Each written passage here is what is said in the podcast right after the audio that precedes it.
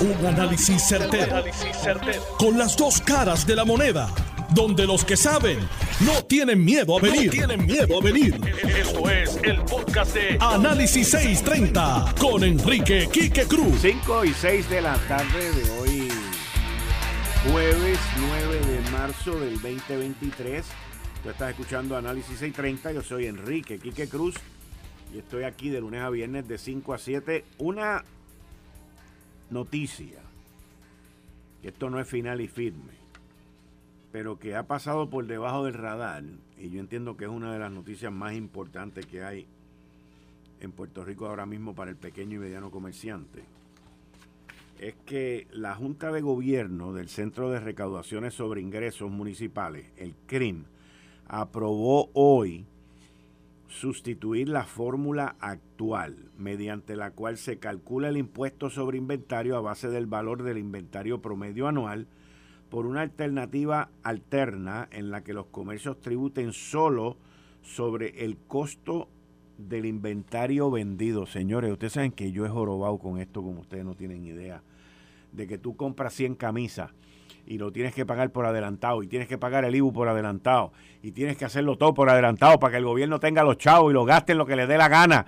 Y mientras tanto el pequeño y mediano comerciante pillado, pillado, pillado, pillado. Y aquí por fin se ve una luz al final del túnel.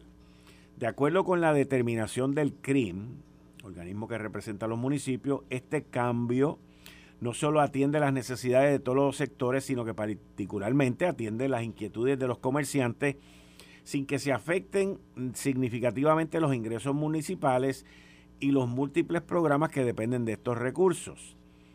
Entre los servicios no me vengan con el cuento de los servicios, bendito. Contrario a lo que ocurre ahora, este método permitirá que el comerciante mantenga todo el inventario que entiende necesita sin el temor a una recurrencia en el pago del impuesto, ya que el mismo se pagaría una sola vez.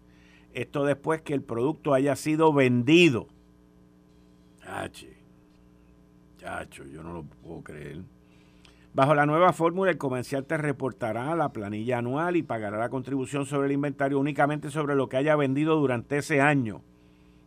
El impuesto sobre inventario es una fracción de la totalidad de la contribución mueble que representan unos 230 millones. Bueno, después de tanto jorobar, parece que hay luz al final del túnel, pero yo estoy ahora como Santo Tomás, ver para creer. Vamos a ver cuándo es que eso se convierte en realidad, pero es un gran paso, un gran paso, un gran paso. Mire, ustedes saben que en las pasadas semanas, los últimos dos fines de semana, el proyecto Dignidad tuvo una convención en Ponce, eh, el Partido Popular tuvo la de ellos en Trujillo Alto y el Partido No Progresista tuvo la de ellos en el Coliseo Roberto Clemente. Y por mucho tiempo, yo diría que las últimas pasadas elecciones, principalmente las últimas elecciones, el sector conservador y el sector religioso en Puerto Rico se, lleva sintiendo eh, engañado, que le han mentido, que le piden y le ofrecen y no cumplen. Y esto pues tiene una historia que es real, una historia que data a las primarias del 2016, en donde 2015, 2016, donde Pedro Pierluisi se enfrenta a Ricardo Rosselló. En aquel momento, fíjense cómo cambian las noticias, en aquel momento Pedro Pierluisi tenía el sector religioso amarrado. amarradito, amarradito, amarradito.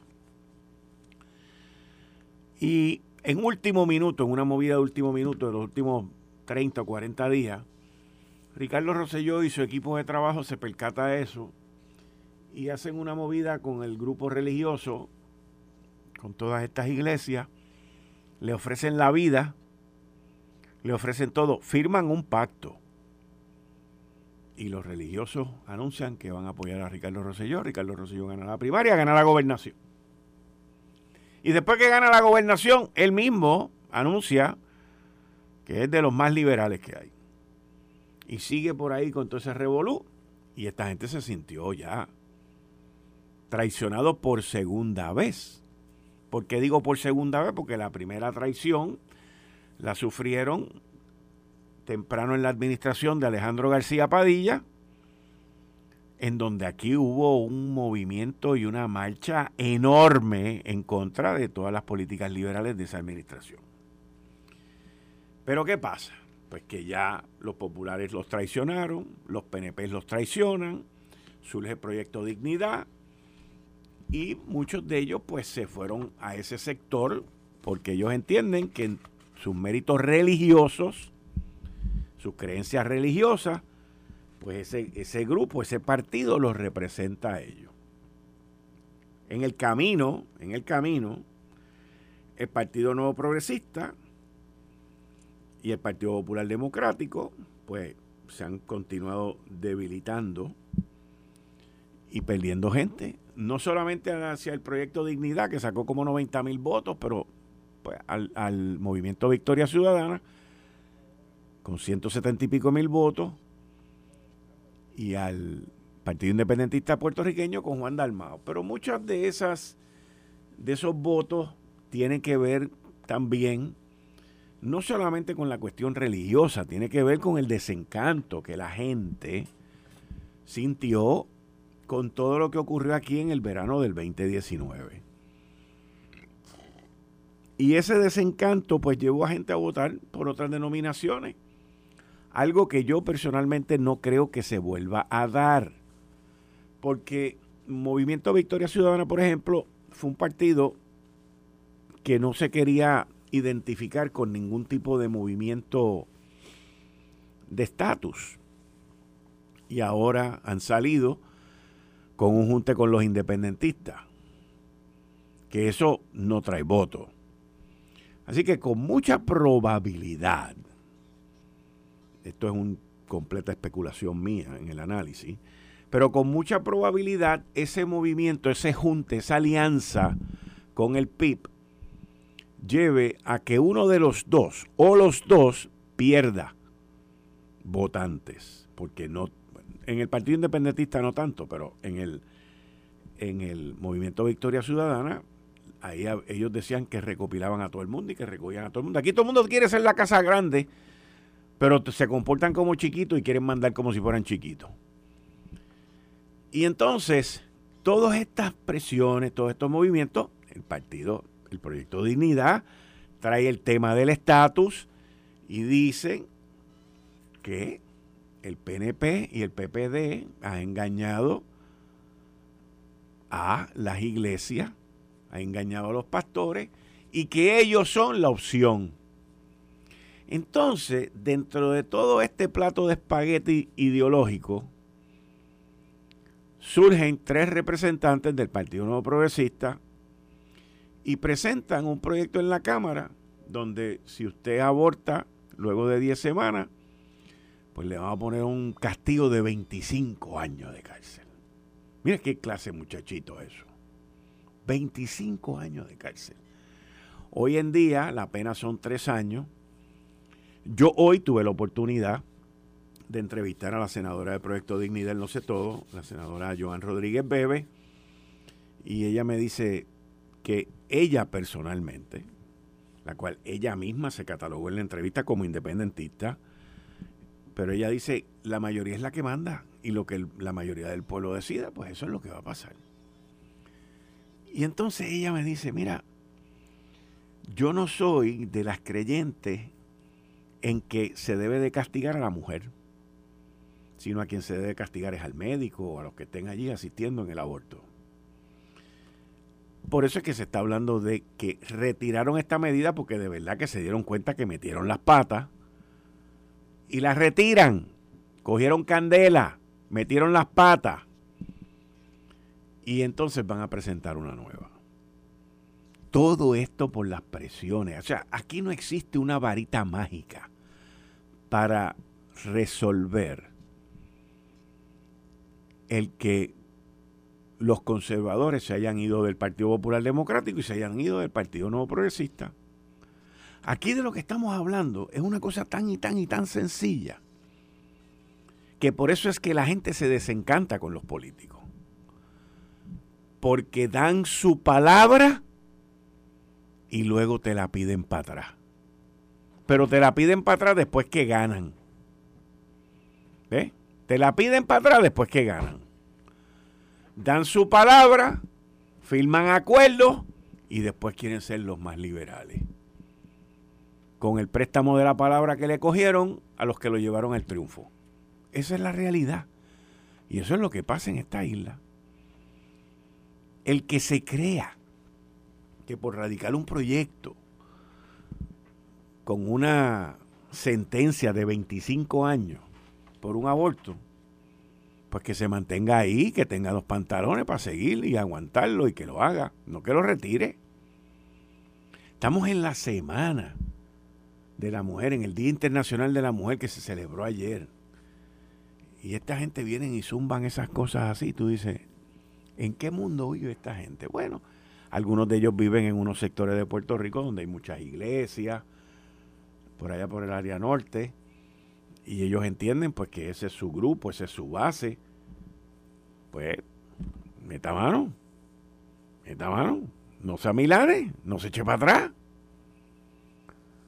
Ahora, nosotros uno mira, uno mira a la legislatura.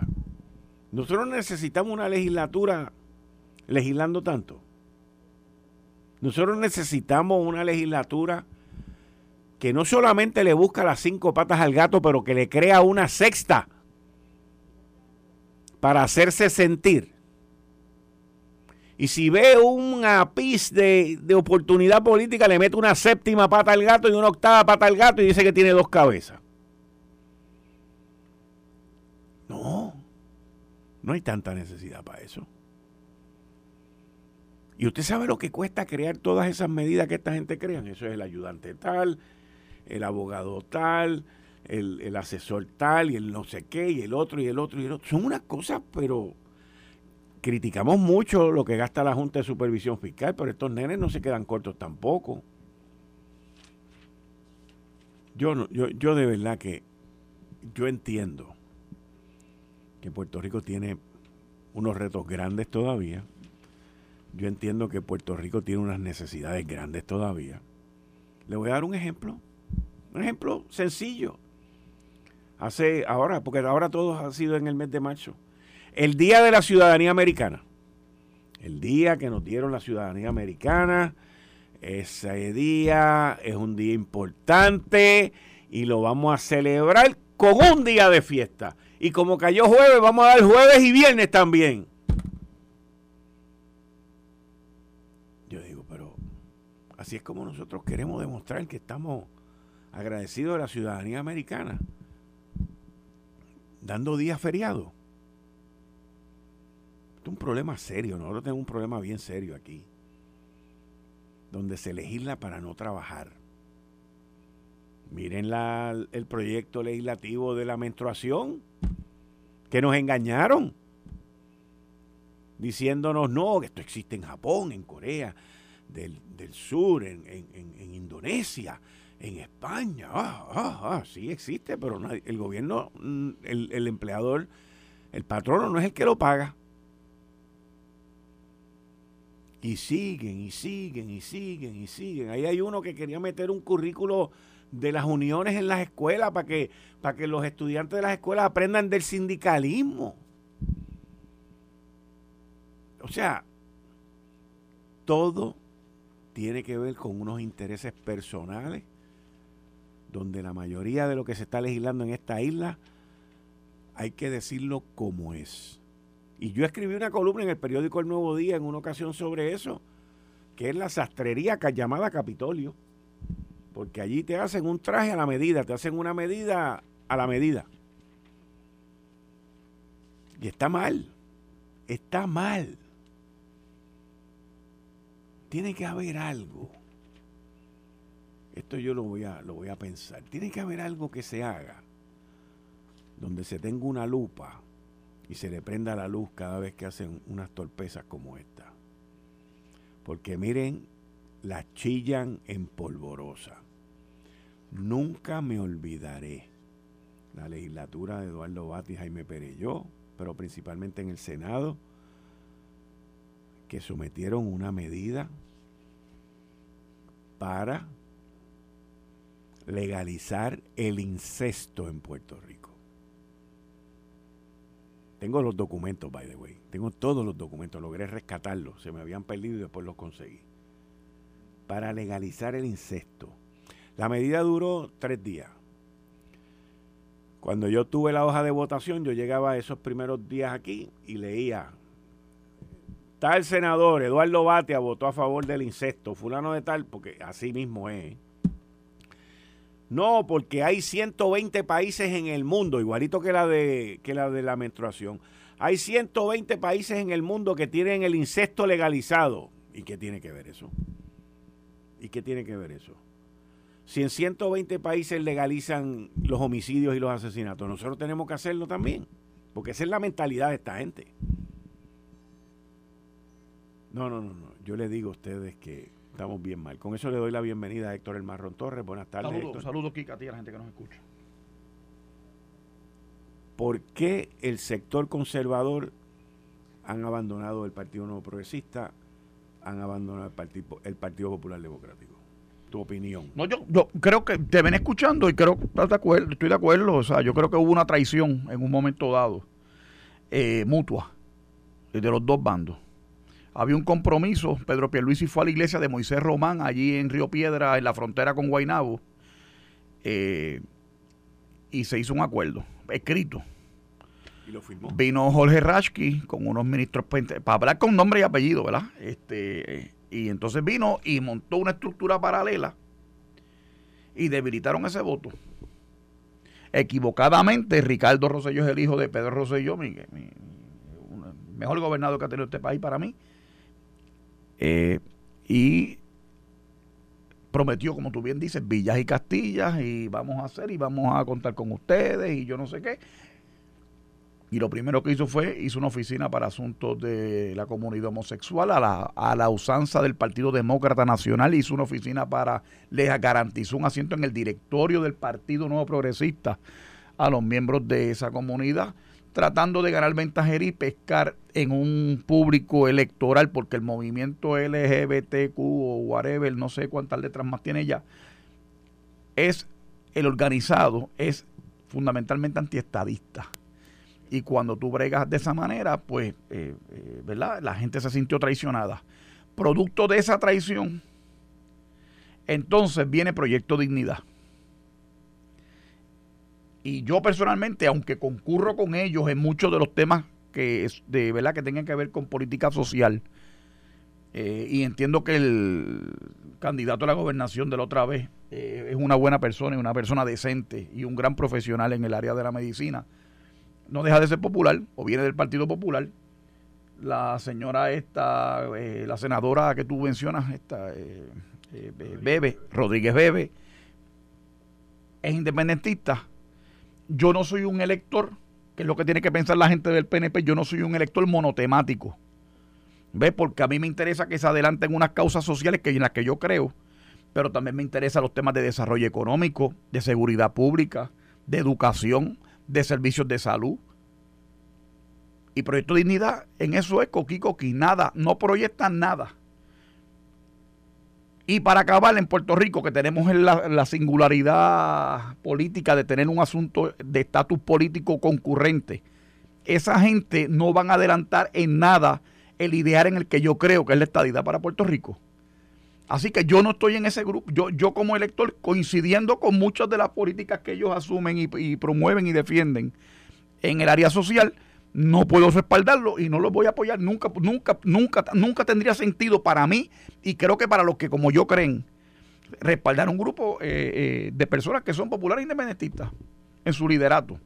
Y el PNP que caiga por segunda vez, pues ya no es, ya no es, ¿verdad? Ya la, la primera es de gratis, la segunda se le pasa la factura y se le pone el epíteto que lleva eso.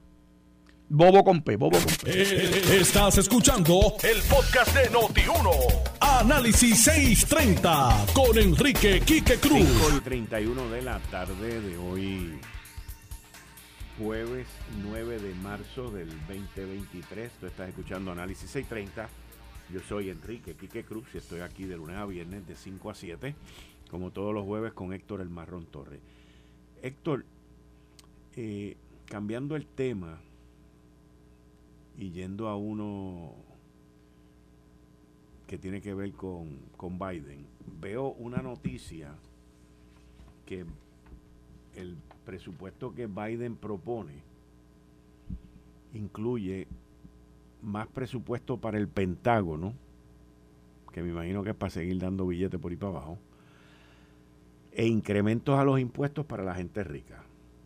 En, el, en, el, en lo que tiene que ver con el Pentágono, se está pidiendo un 3.2% de incremento, que son 842 mil millones de dólares.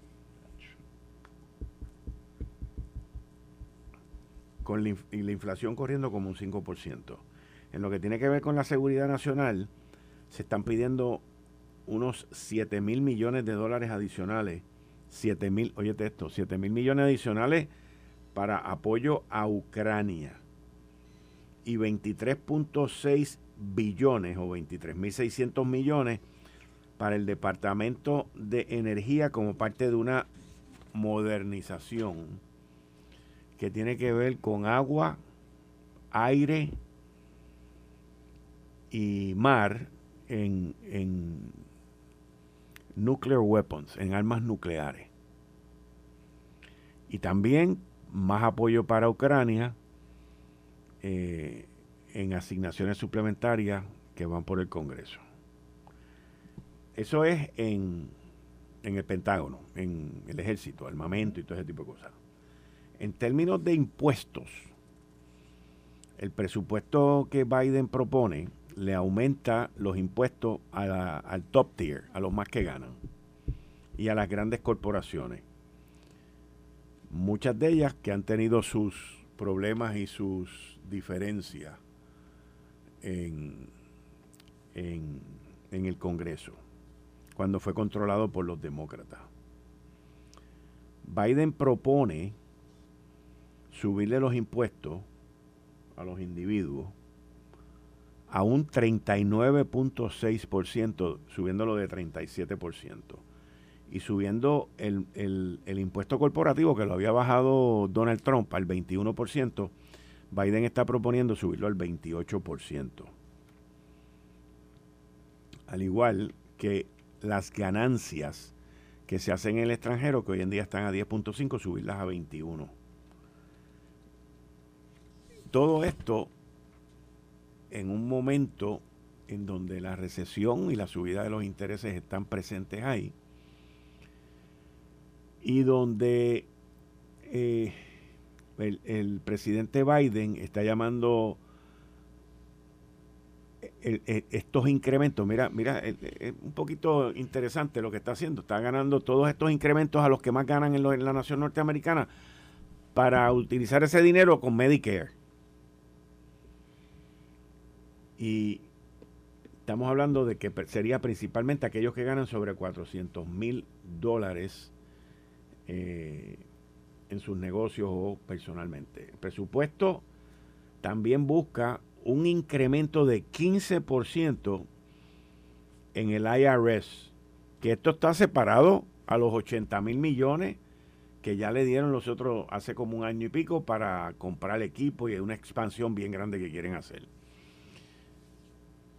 y, para este, expandir la agencia en sus áreas de tecnología.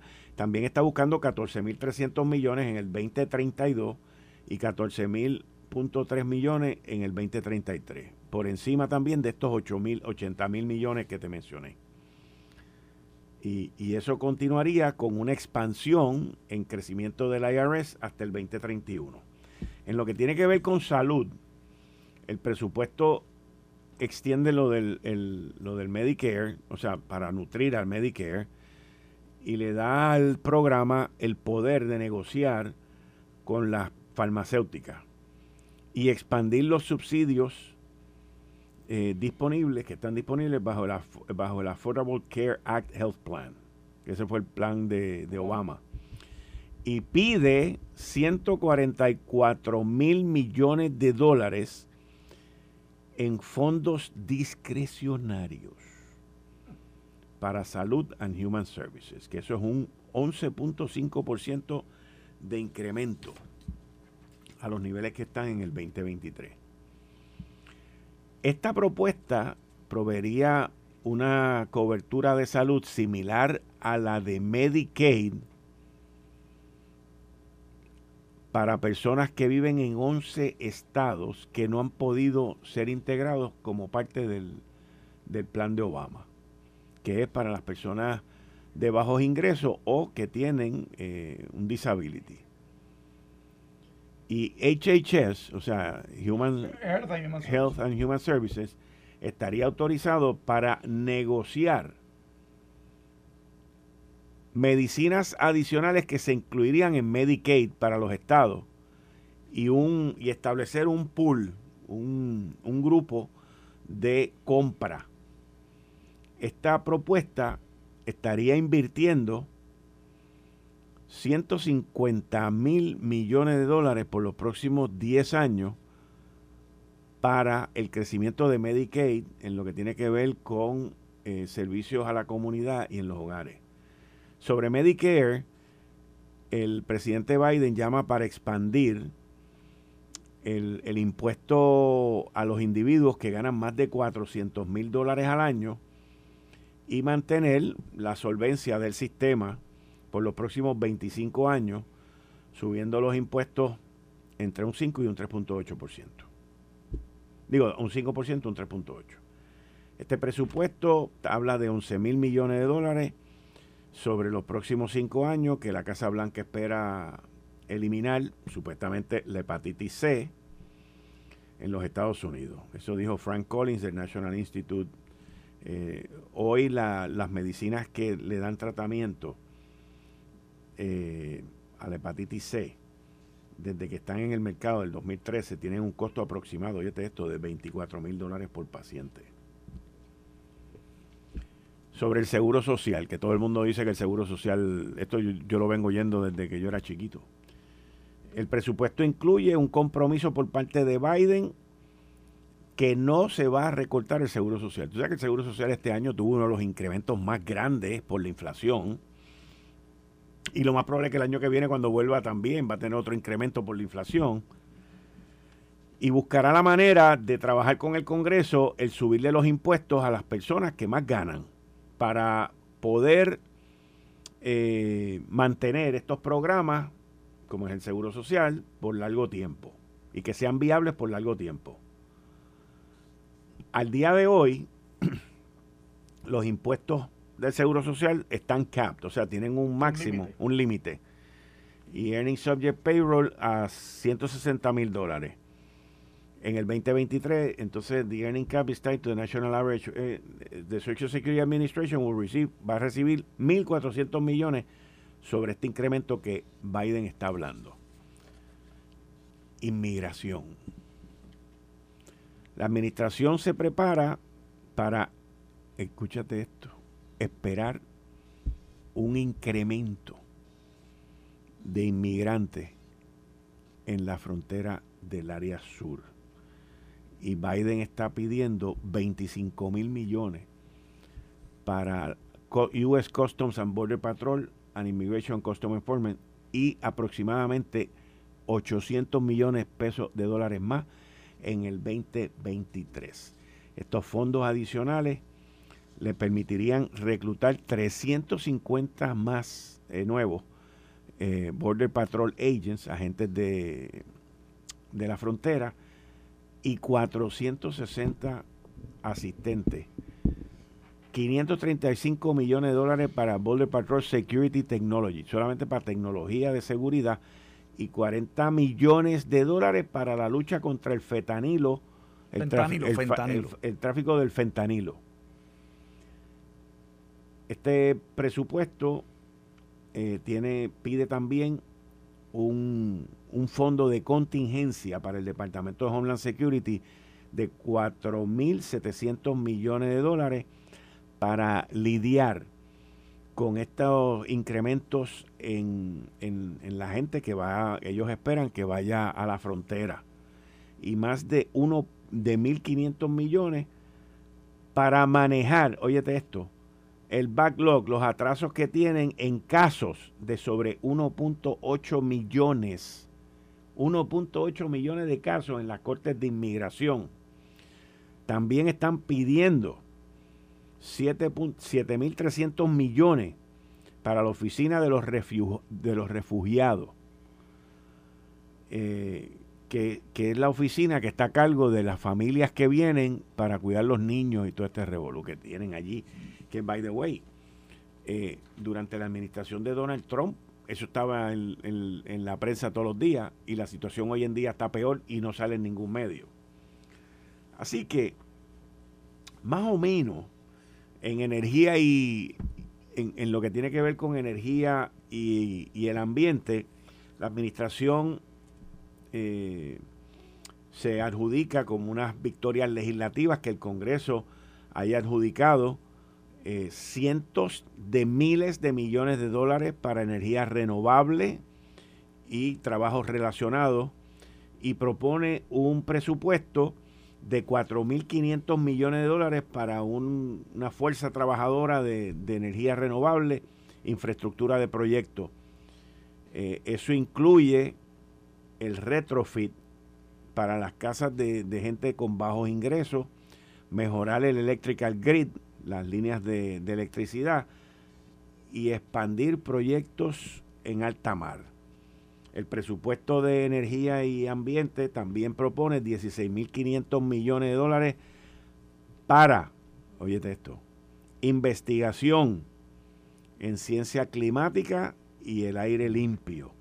Y 23 mil millones de dólares para comunidades que sean resilientes a inundaciones, fuegos y tormentas. Ahí nosotros nos beneficiaríamos, fíjate muchísimos más de miles de millones de dólares serían eh, asignados al, aire limpio, al, a la, ¿cómo se dice? Pollution.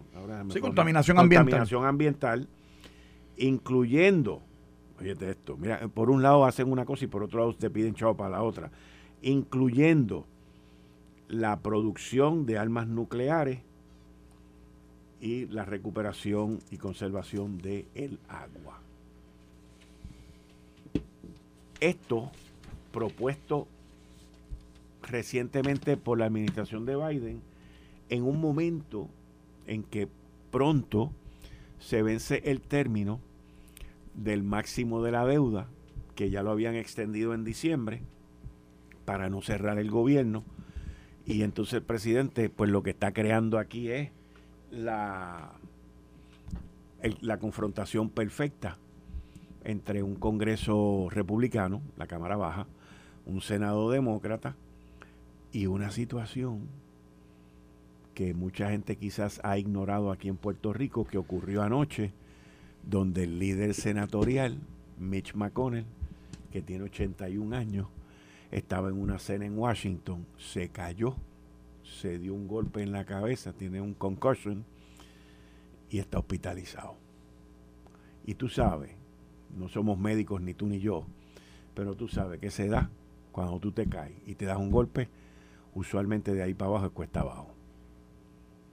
Así que ahora mismo, ahora mismo, en este instante, debe estar Rick Scott, que lo retó a Mitch McConnell, y deben haber otros senadores allí en Washington, republicanos, mirando a ver qué va a pasar con Mitch McConnell, cómo va a ser su recuperación y qué va a pasar con esa silla de poder, porque él es el que más tiempo ha estado ahí.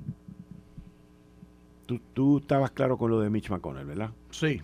Y, y tú no crees que ahora mismo hay una una pequeña crisis allí mirando a ver quién va a ser el líder y quién se va a mantener? No, no creo que haya ninguna crisis, no, no, crisis no va a haber. Si Mitch McConnell se ve obligado a irse, pues vendrá otro. No sé si será un nuevo caucus o se le reconocería a Rick Scott. Eso no lo sé. Yo lo que sé es que todo eso es una locura del presidente eh, Biden que ¿verdad? No, no, no, se caracteriza por ser el más cuerdo de los presidentes, ¿verdad?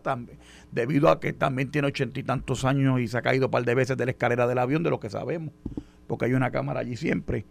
Eh, eh, y de verdad que te digo, que para mí es, una, es trágico ver estas políticas de gasto gubernamental a troche y moche en una economía recesionaria que aunque no lo admiten porque la prensa tiene una cobertura eh, ¿verdad? Este, selectiva para cubrir los eventos y llamarle las cosas de una manera dependiendo de quién gobierne. Y eso lo vemos allá y lo vemos aquí. Eh, pero eso es, de hecho, eso es un bill bien politiquero, es un proyecto politiquero también, porque le está dando caldo de cultivo a su clientela electoral. Primero, la burocracia gubernamental, un montón de agentes de ayer esa fastidiarle la vida a uno. Claro quiénes son los clientes del Partido Demócrata, la American Federation of Labor, la asociación de la Federación de Empleados eh, de Trabajadores, que son los clientes de ellos, el sindicato ese que está con ellos, la, eh, la, que no recuerdo el nombre de ellos tampoco ya, pero, pero son, el Partido Demócrata se caracteriza por ese, ese tipo de clientes, así como ellos dicen que el Partido Republicano es el de la Cámara de Comercio y la Asociación de Manufactureros, etcétera, etcétera, o de industriales. Eh, pero ciertamente es alimentar la burocracia, el gobierno que se lo come todo, que le chupa la riqueza a la nación creando eh, programas gubernamentales. Yo creo, mira aquí que la último de las últimas agencias, yo, la última fue Homeland Security, me parece. Pero yo recuerdo cuando la crisis energética que se dio a finales de los 70, la respuesta del presidente demócrata Jimmy Carter fue crear el Departamento de Energía. Más burocracia. ¿Resolvió algo realmente la creación de ese departamento para resolver el problema que, se, que había con la energía? Nada. Era un problema, no era de energía, era de combustible. Por, por, eso, por eso, pero, el, combustible para generar la eh, energía. O sea, te estoy dando, Correcto, pero estoy dando el argumento. eso es. O sea, crean el departamento de energía cuando el problema es un problema de eh, combustible. Correcto. Y entonces cuando tú ves ese tipo de casos, tú dices, mira, esto es una medida para afianzar a un público. Le dedican un montón de dinero porque porque necesitan que esos electores estén hábiles los que van a cruzar la frontera para votar por Biden o por su sustituto en las elecciones del 2024. Y yo como yo te dije, la nueva política, si fuera senador federal o congresista, le votaría en contra inmediatamente ese proyecto completo. O lo rehacen o, lo, le voto en contra. Yo, yo de verdad que me quedo perplejo ante una propuesta como esta en un momento donde la economía está que se puede ir por un lado para otro y que lo que están hablando es de incrementar el gasto Por eso. en unas áreas que de verdad que no te crean un gran beneficio. más burocracia, más, entorpecimiento a la gestión privada. La construcción de la famosa barrera de la pared, la pararon. Para entonces gastarse los chavos reclutando gente. Correcto. Cuando con la pared es mucho más fácil este, el tú poder supervisar y vigilar tu frontera. Y tú te acuerdas lo mucho que nos vacilaban y lo mucho que nos decían que era una locura establecer la pared, el muro de contención. Y Trump era el malo, el logro de la película y toda aquella cosa. Y la realidad es que se trabajó y se controló. Hoy hay más caos en la frontera de Estados Unidos y México y esos estados que hacen colindancia con los estados del norte de México que antes. Bueno, mira lo que acaba de pasar con unos cuatro americanos. Mataron a dos. Eh, uno estaba herido y el otro estaba ileso. Hoy sale la noticia que el cartel, uno de los carteles de, de donde ocurrió esta situación, entregaron a los tipos responsables de eso. Claro, le están calentando el punto. Están calentando el negocio. Y lo menos que quieren después de Kiki Camarena, cualquier cartel de droga, es meterse en una guerra directa con el, con el, con la DEA y con el, y con las agencias de inteligencia de los Estados Unidos.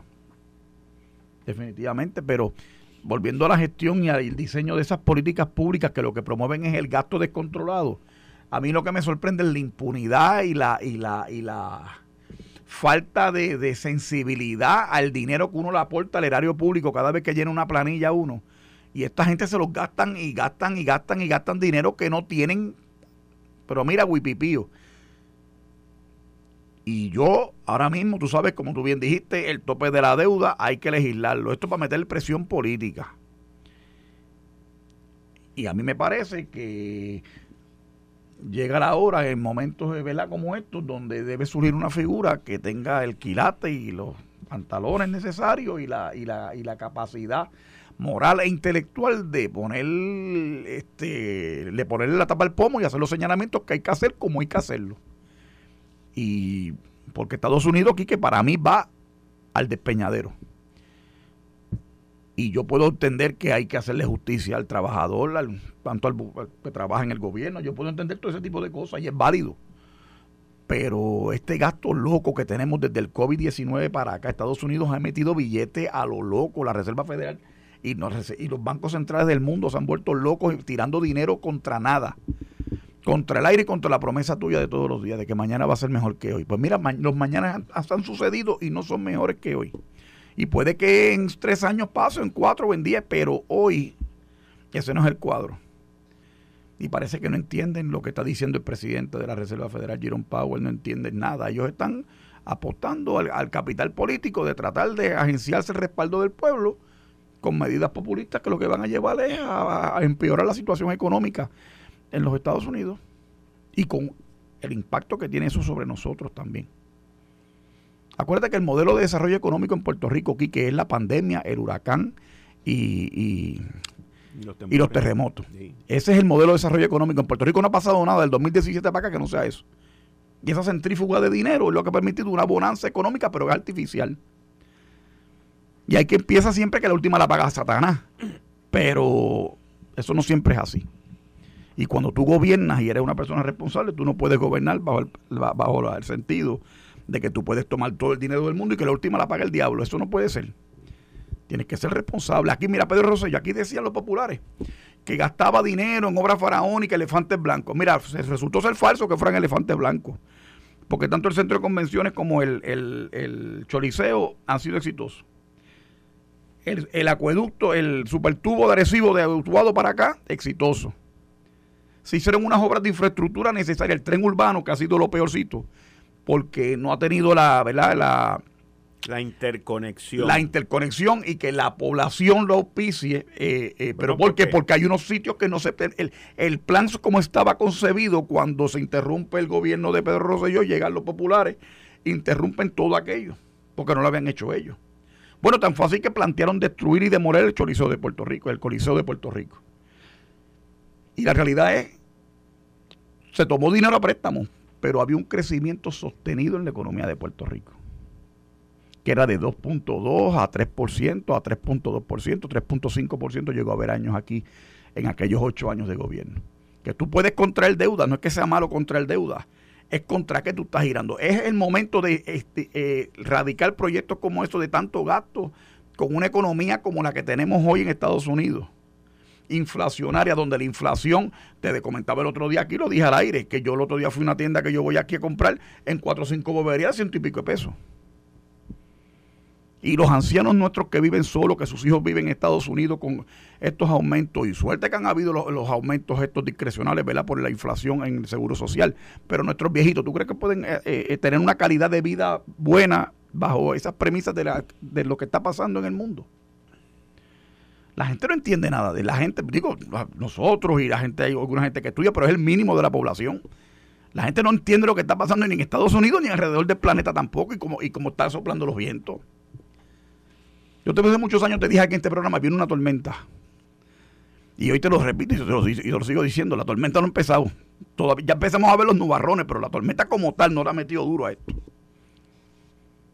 Porque los procesos, la, tormenta? aquí, que es que los procesos de inteligencia artificial, de manufactura, en todo este tipo de cosas, hacen menos necesaria la intervención del ser humano en los procesos de producción y tú necesitas menos gente ahora para trabajar que lo que necesitabas hace 50 años atrás. Pero necesitas como quiera la misma producción. Necesitas más programadores. Por eso, pero, pero para eso está la máquina. Porque ahora los robots te limpian la casa y no necesitas más de llave. Ahora viene un robot que te lava más la, la casa completa. Para darte un ejemplo de una cosa. Ahora vienen hasta muñecas robots que te hablan y todo. Y no te pelean si llegas tarde a la casa. Eso es un éxito. Para que lo aprecie, y tengo una señora que considere problemática, pero la realidad es esa aquí, ¿qué? ¿Cómo tú bregas con eso? Con el robot. Con el robot. Hay robot. ¿Te acuerdas de la película Hay robot? Sí, me acuerdo. Pues ya lo dijo el profeta Thanos en la película de los Avengers. Ah, tenía que eliminarlos a todos, no solamente a la mitad del planeta. Que la actividad humana contamina el ambiente, hace daño, eh, eh, tenemos menos recursos, necesitamos más producción. Y eso hay, y hay un disloque natural de eso. Y estas medidas populistas lo menos que hacen es atender esas cosas que son las verdaderamente sustantivas. Y así con este tipo de proyectos no vamos para ningún lado. Y by the way, como tenemos la voz encima, quiero decirte algo sobre política puertorriqueña en un minuto. El proyecto ese de, Wilson Román y Memo y el otro, en principio yo estoy a favor de él. 25 años. No, no, eso no. Pues eso no.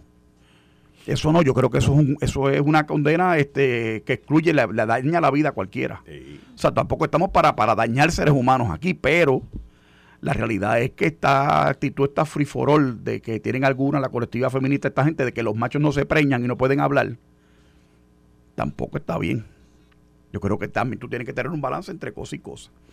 Y es un campo que la jurisprudencia ahora permite, Roe versus Wade ya está derogado debidamente ante la jurisprudencia ahora del caso de Casey, etcétera. Y esto es un juego nuevo. En Puerto Rico está, yo creo que lo que pasa es, yo creo que no es el momento, ¿verdad? El Día de la Mujer. Pero esto tampoco se da en el vacío. ¿Tú crees que fue en el vacío que se dio que sacaran esa noticia hoy? No. Eso fue a propósito, eso fue una persona para hacer una maldad. Bueno, pero y probar rodillas. Pero hay par de proyectos corriendo allí ahora mismo, no, ese no es el único. Está bien, pero escogieron eso. ese.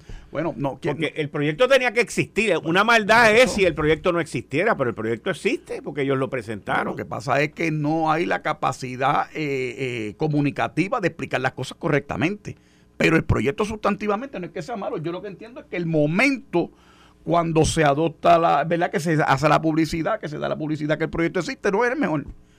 Pero no se da. Mira lo que están poniendo en las noticias. La reacción de, la, de la, toda la, femina, la feminazi, todo, todo el mundo en contra del proyecto. Y los tres legisladores son los malos de la película.